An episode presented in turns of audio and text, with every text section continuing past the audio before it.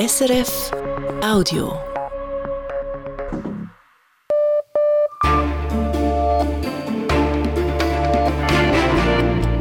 Radio SRF Echo der Zeit mit Roger Brendlin. Die Themen am 25. Januar. Die neuen Kampfpanzer für die Ukraine. Deutschland schickt nun welche, weil die USA auch welche schicken. Eine koordinierte Aktion. Wir analysieren, wie es dazu kam. Bessere Arbeitsbedingungen für Pflegerinnen und Pfleger. Der Bundesrat will sie in einem neuen Gesetz festschreiben. Es geht um die Umsetzung der Pflegeinitiative, die zweite Tranche. Dann eine denkwürdige Medieninformation zu den Corona-Leaks. Bundesrat Alain Berset nahm Stellung zur Affäre. Nicht alle Fragen wurden allerdings beantwortet, die Runde abgebrochen. Das Verhältnis zwischen Präsident und Militär in Brasilien. Nach dem Putschversuch hat Lula da Silva den obersten Armeechef entlassen. Es geht darum, nach den Bolsonaro-Jahren die Macht des Militärs wieder zurückzubinden. Echo der Zeit. Aus der Ukraine hieß es in den letzten Tagen immer wieder, wir brauchen dringend Kampfpanzer. Nun gibt es Kampfpanzer, deutsche Leopard 2 Panzer und auch mit größter Wahrscheinlichkeit Abrams Kampfpanzer aus den USA. Kein Zufall, dass beides zusammenkommt. Deutschland schickt 14 Leopard 2 Panzer und erlaubt auch anderen europäischen Ländern, die Leopard von Deutschland gekauft hatten, solche in die Ukraine zu schicken. Die monatelange Debatte um die Entsendung deutscher Kampfpanzer nimmt somit ein Ende. Der deutsche Bundeskanzler Olaf Scholz hat diesen Entscheid heute Nachmittag im Parlament verteidigt. Aus Berlin Simon Fatzer. Wir werden der Ukraine auch Kampfpanzer zur Verfügung stellen vom Typ Leopard 2. Das ist der Satz, auf den viele so lange gewartet haben. Dafür haben sie den Kanzler getrieben. Die eigenen Koalitionspartnerinnen der Grünen und der FDP, die größte Oppositionsfraktion CDU-CSU, die Briten mit ihrer Ankündigung, Panzer zu liefern und die Polen mit ihrem Exportantrag. Überall dort ist man jetzt zufrieden mit dem Entscheid. Nach all dieser Zeit wäre ein Nein sehr schwierig zu vermitteln gewesen. Und so konzentriert sich jetzt praktisch alles darauf, weshalb das so lange gedauert hat. Es wäre ein Fehler, ein schlimmer, ein schwerer Fehler, in dieser Frage alleine voranzugehen, alleine zu marschieren. Es ist notwendig, dass man sich miteinander abstimmt. Und es ist ganz klar, dass nicht die letzte Pressemitteilung und die nächste Pressemitteilung der Kalender sind, nach dem wir uns richten, sondern das, was wir in enger Abstimmung mit unseren Freunden und Verbündeten erreichen können. So muss man vorgehen, wenn man Frieden und Sicherheit für Europa und Deutschland gewährleisten will und der Ukraine helfen. Scholz gab bei der Rede im Bundestag gleich die Richtung vor, wie die zeitaufwendige internationale Abstimmung zu bewerten sei. Und deshalb ist es richtig, dass wir eng abgestimmt mit unseren internationalen Partnern die Ukraine unterstützen. Enge Kooperation und Abstimmung ist das Prinzip. Und es ist richtig, meine Damen und Herren, das ist das richtige Prinzip. Der Kanzler warf stets auch einen Blick auf die Haltung der Bevölkerung und die ist bei den Leoparden gespalten. Jetzt stehen schließlich deutsche Kampfpanzer im Kriegsgebiet russischen gegenüber. Kampfjets oder gar deutsche Kampftruppen lehnt Scholz ab. Viele Menschen sind sehr besorgt über diesen Krieg. Und deshalb möchte ich diesen Bürgern und Bürgern hier und an dieser Stelle sagen, Vertrauen Sie mir, vertrauen Sie der Bundesregierung. Wir werden weiter, weil wir international abgestimmt handeln, sicherstellen, dass diese Unterstützung möglich ist, ohne dass die Risiken für unser Land darüber in eine falsche Richtung wachsen. Ob die Deutschen noch das uneingeschränkte Vertrauen etwa der Osteuropäer haben, Schließlich wirkte der Kanzler stets getrieben, schwieg, ließ viel Raum für Interpretation. Da hakte Oppositionsführer Friedrich Merz ein. Keiner tue sich leicht mit dieser weitreichenden Entscheidung. Aber im Bundestag hätte man sich schon eine Diskussion über die Begründung der Scholzschen Haltung gewünscht.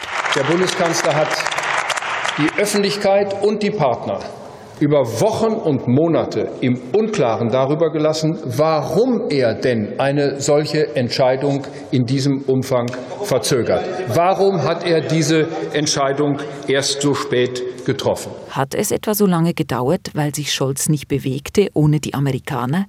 Haben die beiden Seiten zuletzt miteinander gerungen? Ich kann Ihnen sagen, dass die Beziehungen zwischen der Bundesrepublik Deutschland und den USA auf einem so guten Niveau sind wie wahrscheinlich schon ganz lange nicht mehr. Ich äh, empfinde große, große Übereinstimmung mit dem amerikanischen Präsidenten. Gerade was das Wertlegen auf eine gute Zusammenarbeit mit Deutschland betrifft, ist das ein Präsident, der ein wirklich guter Partner ist. Die Beziehungen zwischen Deutschland und der USA seien auf einem Niveau wie schon seit langem nicht mehr, sagt der deutsche Bundeskanzler. Ja, das ist eine interessante Darstellung, denn es gab auch Berichte in den letzten Tagen, wonach zuletzt die USA mächtig Druck auf Scholz und die deutsche Regierung gemacht haben sollen. Es soll auch einen handfesten Streit zwischen Berlin und Washington gegeben haben. Simon Fatzer, Sie sind mir jetzt noch zugeschaltet. Die USA sollen auch richtig verärgert gewesen sein, konnte man zumindest lesen. Kann es also wirklich so harmonisch verlaufen sein, wie Scholz das darstellt? Also die USA haben ja schon lange klar gemacht, dass sie unterstützen, wenn die deutschen Kampfpanzer liefern. Gespräche gab es offenbar schon Anfang Jahr. Dennoch rang sich Berlin nicht zu dem Schritt durch. Es galt für Scholz praktisch als Bedingung, dass die USA selbst Kampfpanzer lieferten. Das wiederum soll eben bei den Amerikanern sehr schlecht angekommen sein. Aber wir sehen ja, zur deutschen Zusage kommt es jetzt doch erst mit der mutmaßlichen Zusage aus Washington. Wir können schon davon ausgehen, dass da hinter den Kulissen gerungen wurde.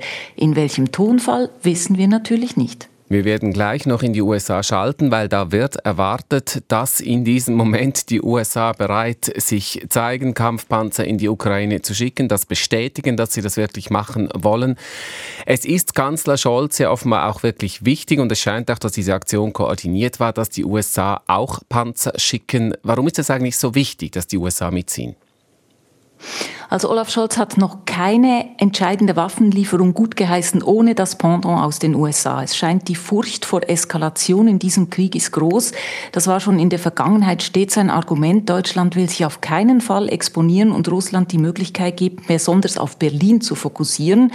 Ähm, ein Argument, das Experten erwähnen, Deutschland ist ja auch keine Atommacht, wie etwa Großbritannien und Frankreich. Medien zitieren Quellen aus dem Kanzleramt, wonach man auch die nächste amerikanische Regierung Regierung fürchte, dass die dann nicht so bündnistreu sein könnte. Also besser das jetzt fixieren. Und grundsätzlich ist die SPD von Scholz selbst sehr zurückhaltend bei Waffenlieferungen. Gerade ältere Menschen machen sich Sorgen. Das Bedürfnis nach Sicherheit, nichts falsch zu machen, ist riesig. Und da klammert man sich einfach an die USA. Sicherheit ist das Thema. Vielen Dank für diese Einschätzung und für diese Erklärungen aus Berlin, Simon Fatzer. Jetzt direkt in die USA. In Washington ist vor wenigen Minuten der Präsident an die Öffentlichkeit getreten, Joe Biden. Er spricht zur Ukraine. An der Christen mir jetzt zugeschaltet. Sie hören diese Rede von Joe Biden zu. Ist es das, was man erwartet? Wollen die USA mindestens 30 Abrams-Kampfpanzer in die Ukraine liefern? Ja, Präsident Biden hat gerade eben offiziell gemacht, was schon so gut wie sicher war. Die USA schicken 31 Panzer in die Ukraine. Sie haben es gesagt, es geht um Abrams-Panzer. Das sind die Hauptkampfpanzer der US. Streitkräfte. Präsident Biden tritt heute vor die Medien am gleichen Tag wie Bundeskanzler Scholz. Biden hat auch noch einmal mit den europäischen Verbündeten heute gesprochen, darunter auch mit Bundeskanzler Scholz. Biden hat übrigens auch gerade betont, die Deutschen würden ihren Teil für die Ukraine leisten, also auch hier das Bemühen, Einigkeit zu demonstrieren. Also das wirkt sehr koordiniert äh, heute, vor allem zwischen Berlin und Washington. Aber aus den USA kamen eigentlich ja lange Zeit Signale, man wolle eben keine Kampfpanzer in die Ukraine schicken. Nun diese offenbar koordinierte Aktion mit Deutschland. Wie kam es denn zum Einlenken der USA? Aus dem Verteidigungsministerium hieß es bis vor kurzem, der Abrams-Panzer sei ein kompliziertes Waffensystem. Es dauere, bis man Ukrainer darauf ausgebildet habe. Der Abrams hat als Antrieb eine Gasturbine, die viel Treibstoff verbraucht. Wartung und Logistik seien weit weg an der ukrainischen Front schwierig. Der Leopard-Panzer, der ja in großer Stückzahl schon von europäischen Ländern eingesetzt wird, mache viel mehr Sinn. Also das waren jedenfalls nach außen logistische, technische Bedenken. Wir müssen uns die Begründung von Präsident Biden noch etwas genauer anhören, aber es scheint, dass das Weiße Haus aus politischen, aus diplomatischen Überlegungen nun doch entschieden hat, diese Panzer zu schicken, um quasi Berlin auf die Sprünge zu helfen. Dort hieß es ja, wir haben es gehört, man wolle nicht ohne die NATO-Verbündeten Panzer liefern. Also klar ein politischer und kein militärischer Entscheid im Sinne der Ukraine. Also der Abrams ist ein sehr mächtiger Kampfpanzer, auch eine kampferprobte Waffe. Jede Armee, die diesen Panzer einzusetzen weiß, hat damit eine sehr mächtige Offensivwaffe. Aber hier in den USA wird vermutet, es werde Monate dauern, bis diese Panzer an der ukrainischen Front im Einsatz seien. wohl zu spät für die erwarteten Offensiven im nächsten Frühling. Das deutet noch einmal darauf hin, dass politische Erwägungen dieser Wille zwischen den NATO-Verbündeten eine Art Panzerkoalition zu schmieden ein wichtiges Motiv äh, war bei dieser Entscheidung. Vielen Dank, Andrea Christen. Dann lasse ich Sie weiter Joe Biden zuhören, dessen Rede, die ja gerade im Moment läuft. Das waren die Einschätzungen unseres USA-Korrespondenten. Weiter mit den Nachrichten. Sportlerinnen und Sportler in der Schweiz, die sollen besser vor Gewalt und Einschüchterungen geschützt werden. Das ist zumindest das Ziel des Bundesrats, Manuela Bürgermeister. Der Bundesrat macht Sportorganisationen, die Finanzhilfe erhalten, verbindliche Vorgaben für ethisches Verhalten. Halten sie sich nicht an diese Vorgaben, sind nun Sanktionen möglich. Es können etwa Gelder gekürzt oder gestrichen werden. Zudem wird eine unabhängige Meldestelle, die bereits in Betrieb ist, rechtlich verankert. Der Bundesrat reagiert mit diesen Maßnahmen unter anderem auf Berichte über Misshandlungen von jungen Athletinnen im Leistungszentrum in Macklingen. Der Bundesrat will unter anderem Zivildienstleistende für den Zivilschutz verpflichten. Dies, weil es im Falle von Katastrophen und Notlagen an Personal fehle. Sie sollen aufgeboten werden können, falls in einer Region ein Unterbestand nicht anders behoben werden kann. Auch junge Männer, die in der Rekrutenschule waren und danach für untauglich erklärt wurden, sollen für den Zivilschutz verpflichtet werden können. Der Vorschlag des Bundesrates wird nun in die Vernehmlassung geschickt. Ärztinnen und Ärzte müssen mindestens drei Jahre in der Schweiz gearbeitet haben, bis sie ihre Leistungen über die Grundversicherung abrechnen dürfen. Diese Regel will der Bundesrat nun punktuell lockern, als Maßnahme gegen den Ärztemangel, vor allem in den Randregionen. Möglich soll dies aber nur in gewissen Bereichen sein, etwa in der Allgemein- oder Kindermedizin. Der Bundesrat unterstützt einen entsprechenden Vorstoß der Gesundheitskommission des Nationalrats, wie er mitteilt. Der Vorstoß geht nun ins Parlament. Weiter im Ausland. Die iranische Regierung hat auf Sanktionen der EU reagiert, und zwar indem sie ihrerseits neue Sanktionen verhängt hat. 34 Personen und Organisationen seien auf die Sanktionsliste gesetzt worden, teilt das iranische Außenministerium mit. Darunter seien auch Mitglieder des Europaparlaments. Für sie gilt für Iran neu ein Einreiseverbot und allfälliges Vermögen im Land werde eingefroren. Am Montag hatten die EU-Staaten ihrerseits 37 iranischen Personen und Organisationen sanktioniert wegen der Unterdrückung der Proteste in Iran. Eine weltweite Störung bei Microsoft hat zu einem Ausfall zahlreicher Dienste des Konzerns geführt, unter anderem beim Mail-Service Outlook und beim Bürokommunikationsprogramm Teams gab es während mehrerer Stunden Probleme. Inzwischen ist die Panne behoben. Für die Störung sei ein fehlerhaftes Update verantwortlich gewesen, teilte Microsoft mit. Am Flughafen Berlin-Brandenburg sind heute sämtliche Flüge gestrichen worden. Grund ist ein Streik. Betroffen sind auch rund 1400 Passagiere der Swiss, wie ein Sprecher der Fluggesellschaft der Nachrichtenagentur AWP sagte. Zum Streik aufgerufen hatte die deutsche Gewerkschaft Verdi. Sie kritisiert, dass die Lohnverhandlungen nicht wie gewünscht vorwärts gingen. Die Börsendaten von 18.13 Uhr geliefert von SIX. Der Swiss Market Index schließt bei 11.405 Punkten und ist damit im Vergleich zum Vortag unverändert. Der Dow Jones Index in New York fällt um 0,5 Prozent. Der Euro wird zu einem Franken 0,026 gehandelt, der Dollar zu 92 Rappen 00. Und das Wetter, Manuela Bürgermeister? Über dem Flachland in den Voralpen und im Südtessin liegt Hochnebel. Im Norden steigt die Obergrenze morgen bis auf 2000 Meter an. Im Süden löst sich der Nebel größtenteils auf. Außerhalb des Nebels scheint meist die Sonne. Die Höchstwerte liegen im Norden zwischen 0 und 3 Grad. Dazu weht schwache bis mäßige Biese. Im Süden gibt es rund 7 Grad. Wir sind im Echo der Zeit am Mittwoch und das steht in der heutigen Sendung noch an. Die Umsetzung der Pflegeinitiative Teil 2. Die Arbeitsbedingungen in der Pflege. Die Vorwürfe an alle Berse im Zusammenhang mit den sogenannten Corona-Leaks, sie waren Thema an der Medienkonferenz zur Pflegeinitiative. Dann das Gespräch über das Militär in Brasilien. Wo steht es nach dem Sturm auf das Regierungsviertel am 8. Januar? Und die Reportage aus dem Südtirol. Nicht nur Touristinnen und Touristen reisen dadurch, auch Migrantinnen und Migranten.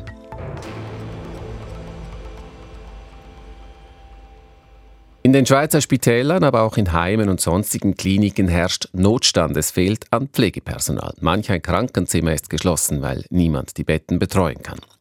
Vor gut einem Jahr, Ende 2021, hat das Schweizer Stimmvolk die sogenannte Pflegeinitiative angenommen und diese soll die Situation verbessern. Dafür muss sie jedoch erst umgesetzt werden. In einem ersten Schritt hat der Bundesrat eine Ausbildungsoffensive lanciert. Und nun heute in einem zweiten Schritt ging es um die Arbeitsbedingungen der Pflegerinnen und Pfleger. Bundeshausredaktorin Christine Wanner. Die Situation im Gesundheitswesen hat sich nach der Pandemie noch zugespitzt.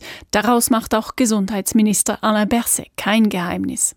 Wir wissen nach wie vor, dass die Situation des Pflegepersonals ist sehr angespannt. Das haben wir auch noch im äh, letzten Dezember, Januar äh, gesehen. Wir sind dessen bewusst im Bundesrat und die Schweiz braucht in diesem Kontext dringend genügend gut ausgebildete Pflegefachpersonen, weil es ist auch eine Frage der Qualität der Gesundheitsversorgung. Und diese soll mit der Pflegeinitiative verbessert werden. Wie der Bundesrat bereits nach dem Ja zur Initiative in Aussicht gestellt hat, wird die Pflegeinitiative in zwei Etappen umgesetzt. Erstens die Ausbildungsoffensive, zweitens die Arbeitsbedingungen. Zuerst investieren Bund und Kantone zusätzlich in die Ausbildung von weiteren Pflegefachleuten, konkret eine Milliarde Franken während acht Jahren. Das Gesetz kann voraussichtlich in rund anderthalb Jahren in Kraft treten. Die zweite Etappe widmet sich den Arbeitsbedingungen, die besser werden müssen, damit die Pflegerinnen und Pflegefachmänner nicht wieder abspringen. Der Bundesrat will dafür ein neues Gesetz schaffen. Darin soll etwa einfließen, dass die Dienstpläne künftig mindestens vier statt wie bisher zwei Wochen im Voraus bekannt sein sollen.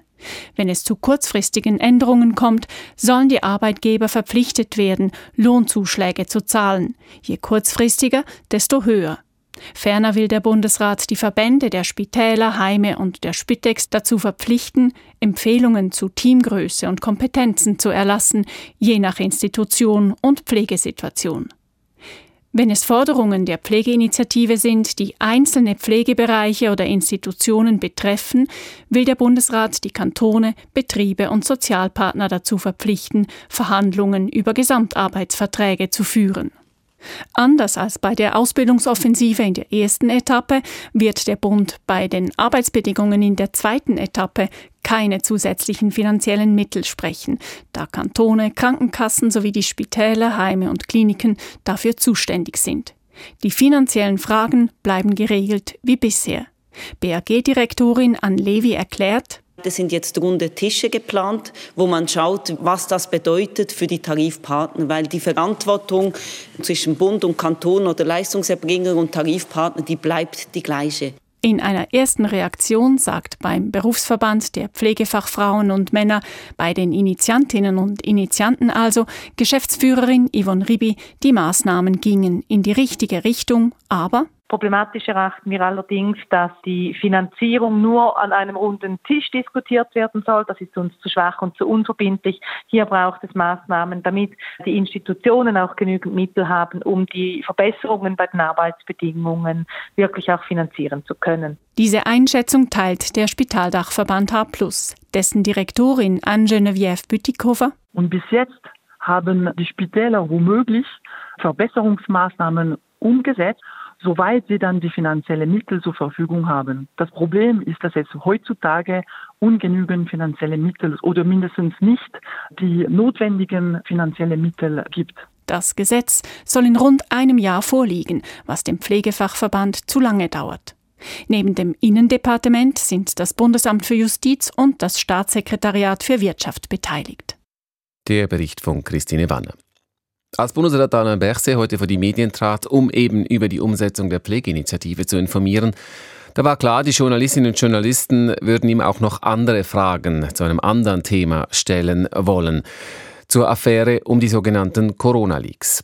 Perses ehemaliger Kommunikationschef soll ja während der Pandemie das Medienhaus Ringier ständig und systematisch mit vertraulichen Informationen versorgt haben.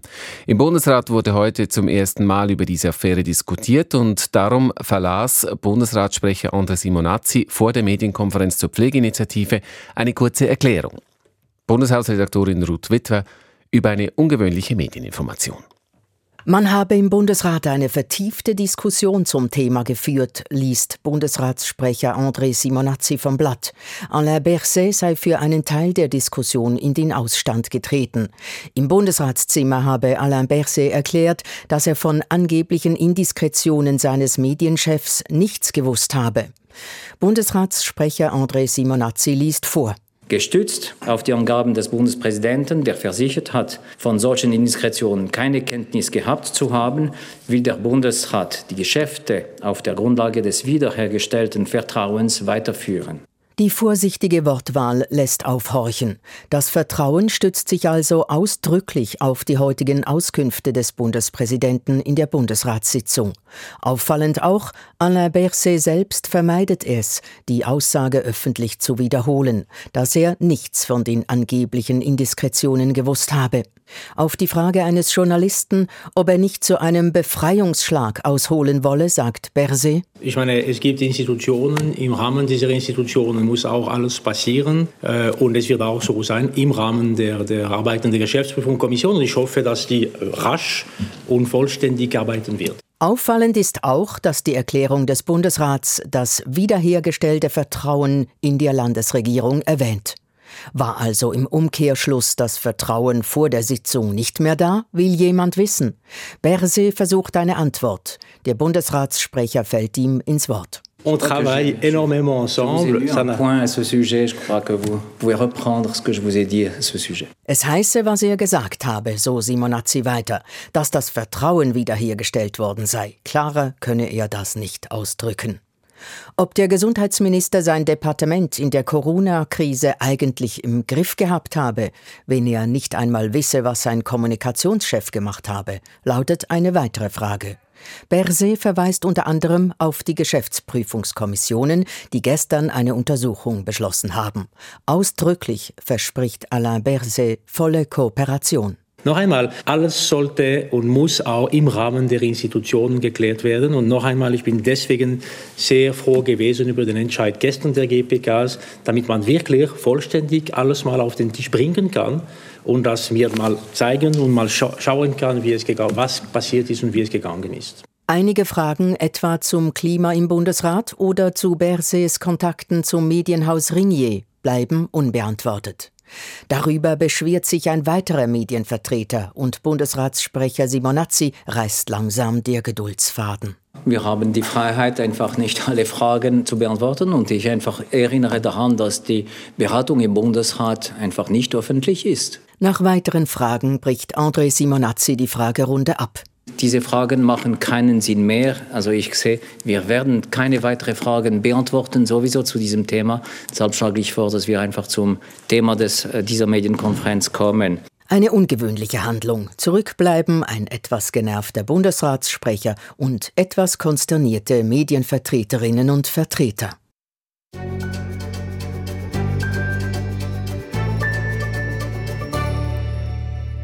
Nach Brasilien.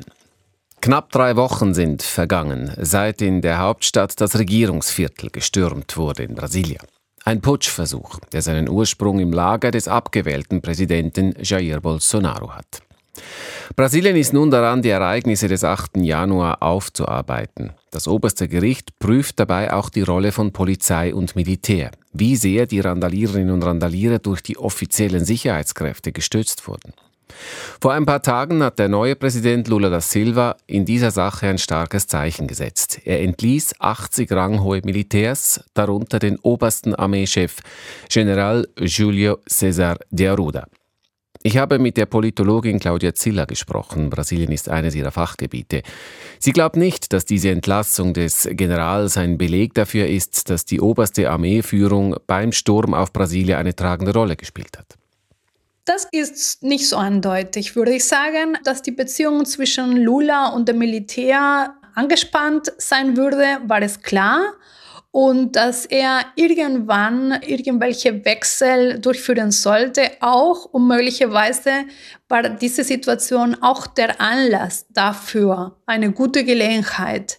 Dennoch ist es noch zu untersuchen, inwiefern dieser Sturm mit der Zusammenarbeit oder Toleranz oder Nichtstun dem Militär möglich war.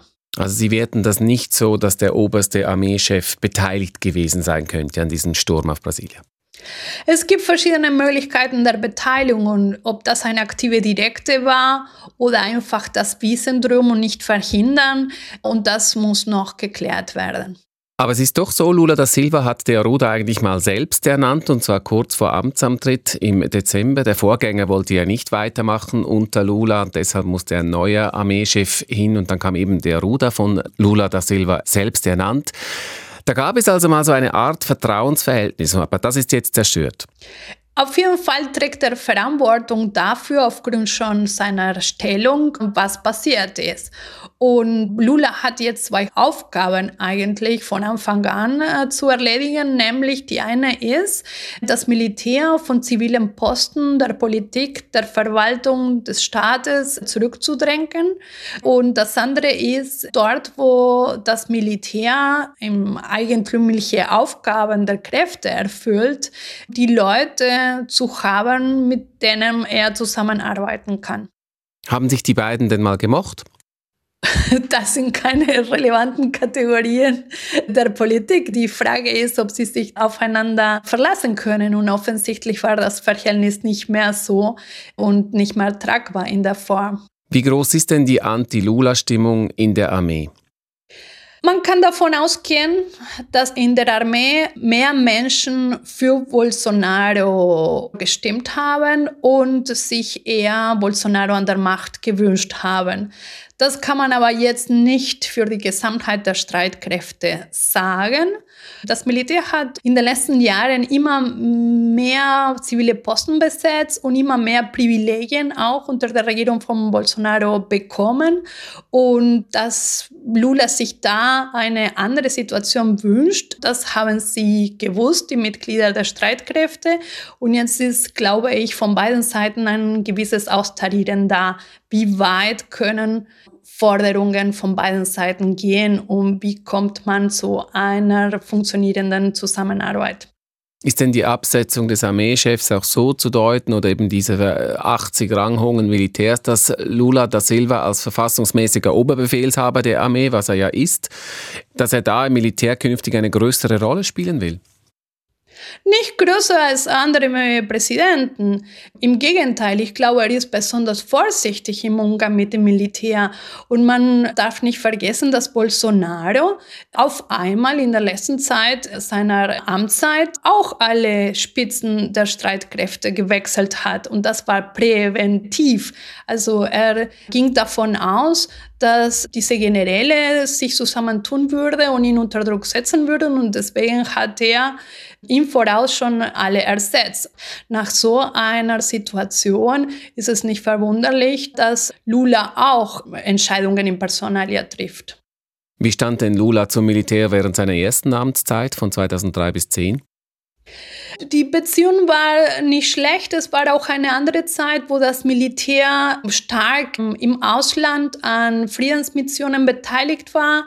Das gehörte zu, zu einer Zeit des außenpolitischen Aktivismus Brasiliens, wo auch das Militär daran beteiligt war. Aber an sich, dass eine Arbeiterpartei des linken politischen Spektrums kein unkompliziertes äh, Verhältnis hat äh, mit den Streitkräften in einem Land, wo es eine Militärdiktatur gab und wo die Arbeiterpartei zu den verfolgten Parteien und ihre Mitgliedern auch gehörten, das ist nicht überraschend.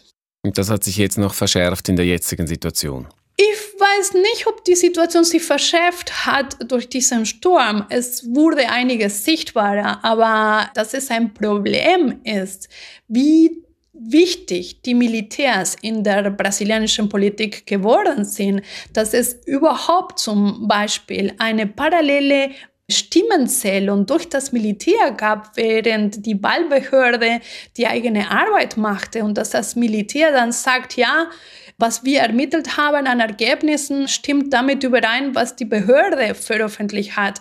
Das ist überhaupt passiert. Alle haben durchgeatmet und gesagt, ah, zum Glück stimmen die Ergebnisse überein. Aber das ist nicht Aufgabe des Militärs, parallel zu überprüfen, ob eine Wahlbehörde ihre Arbeit richtig macht. Das zeigt schon, in welcher Situation man sich in Brasilien befindet, was zivil-militärische Beziehungen angeht. Das Gespräch mit Claudia Zilla, wissenschaftliche Mitarbeiterin bei der Stiftung Wissenschaft und Politik in Berlin. Wer über den Brenner von Österreich nach Italien fährt, von Norden nach Süden also, landet in Südtirol. Alto Adige auf Italienisch. Die Lage auf der Südseite des Brenners macht das Südtirol seit je zu einem Durchgangsland. Und so gibt es im Südtirol auch viele Migrantinnen und Migranten die auf dem Weg von Süden nach Norden da Rast machen oder da sogar hängen geblieben sind. Italien-Korrespondent Peter Vögeli über das Südtirol aus der Perspektive von Migrantinnen und Migranten.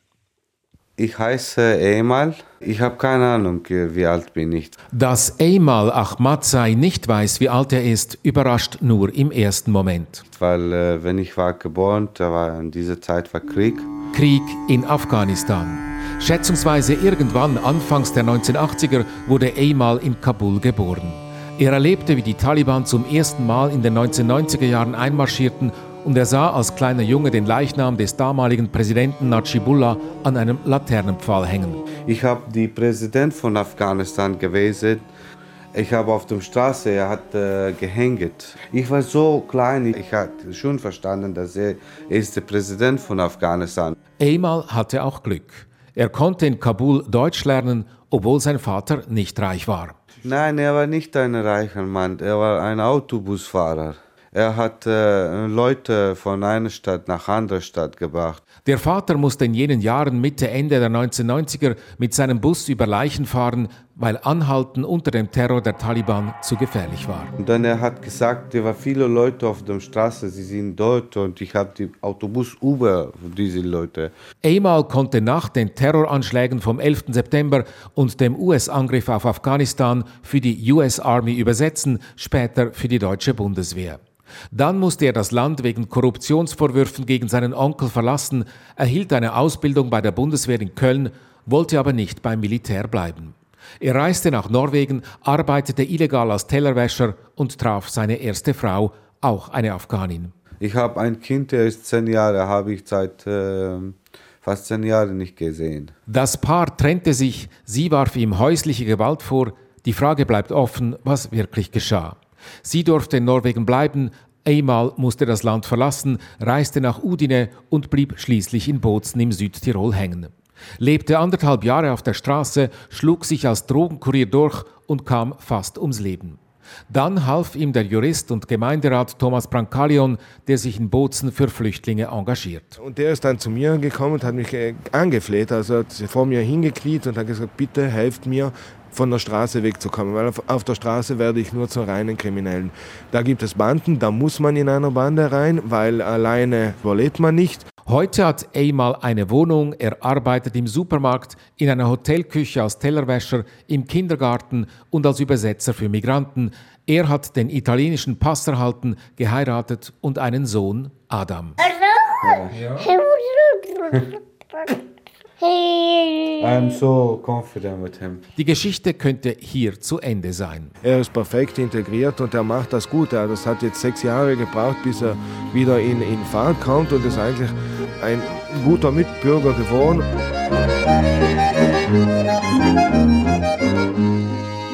Sagt Thomas Brancarion. Doch Amals neue Frau, die Mutter des kleinen Sohnes Adam, ist bloß 18 Jahre jung. Sie ist Amals Cousine, er hat sie vor zwei Jahren aus Afghanistan eingeflogen. Sie spricht kein Wort Deutsch, ja überhaupt kein Wort. Das klingt nach einem Problem. Eine Lösung findet sich in Enya, zu Deutsch Neumarkt, südlich von Bozen, einem Dorf mit 5000 Einwohnern und gefühlt genauso vielen Glocken, die ununterbrochen läuten. Am sternengeschmückten Weihnachtsmarkt ein Stand mit Frauen, Frauen mit Kopftüchern. Die kommen äh, hauptsächlich aus Marokko, richtig, viele aus Mazedonien auch und aus Pakistan, aus Indien, aus Moldawien, aus Kosovo. Wir haben 21 unterschiedliche Herkunftsländer. Sagt die Italienischlehrerin Elena Barontini, Tochter einer Schweizerin aus Berlin, aufgewachsen in Florenz, verheiratet mit einem Südtiroler und Leiterin des Vereins Alchemilla.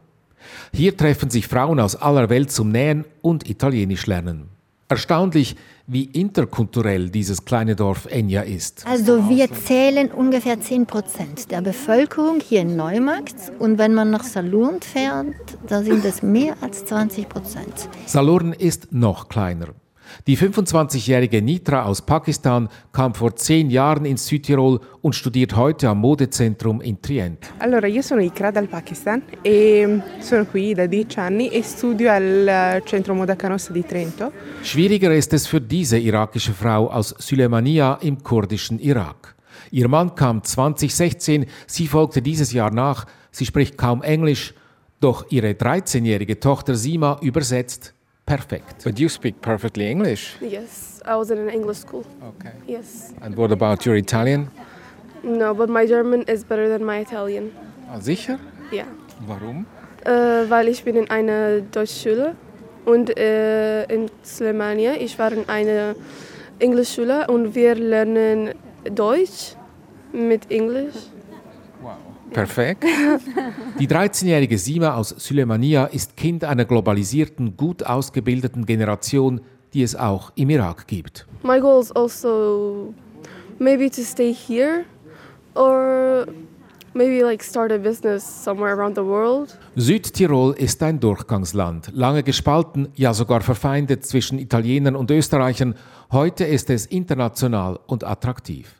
Denn die Provinz ist autonom, kann also den Großteil ihrer Steuereinnahmen behalten, beherbergt wichtige Firmen, unterhält Wirtschaftskontakte zu Deutschland, Österreich und der Schweiz und lebt vor allem vom Tourismus, sagt Elena Barontini. Viele waren vor 50 Jahren wirklich noch im, im Stall und sind plötzlich reich geworden. Warum denn? Tourismus. Den Migrantinnen und Migranten helfen vor allem private Organisationen wie Alchemilla, unterstützt von staatlichen Hilfsgeldern. Überraschend, viele Männer wollen, dass ihre Frauen arbeiten. Es ist oft passiert, dass die Männer die Frauen richtig zum Kurs schleppen oder zu der Werkstatt schleppen, weil die Frauen den Mut nicht haben.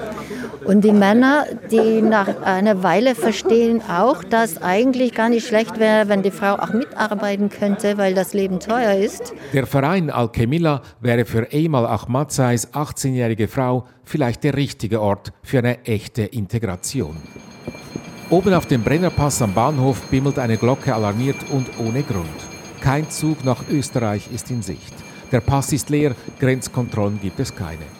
Eigentlich ist das Südtirol weniger Durchgangsland als Melting Pot, wo vieles funktioniert. Bis zum nächsten großen Strom von Flüchtenden, der sich bereits im vergangenen Sommer bemerkbar machte und noch mehr im kommenden Sommer spürbar sein wird.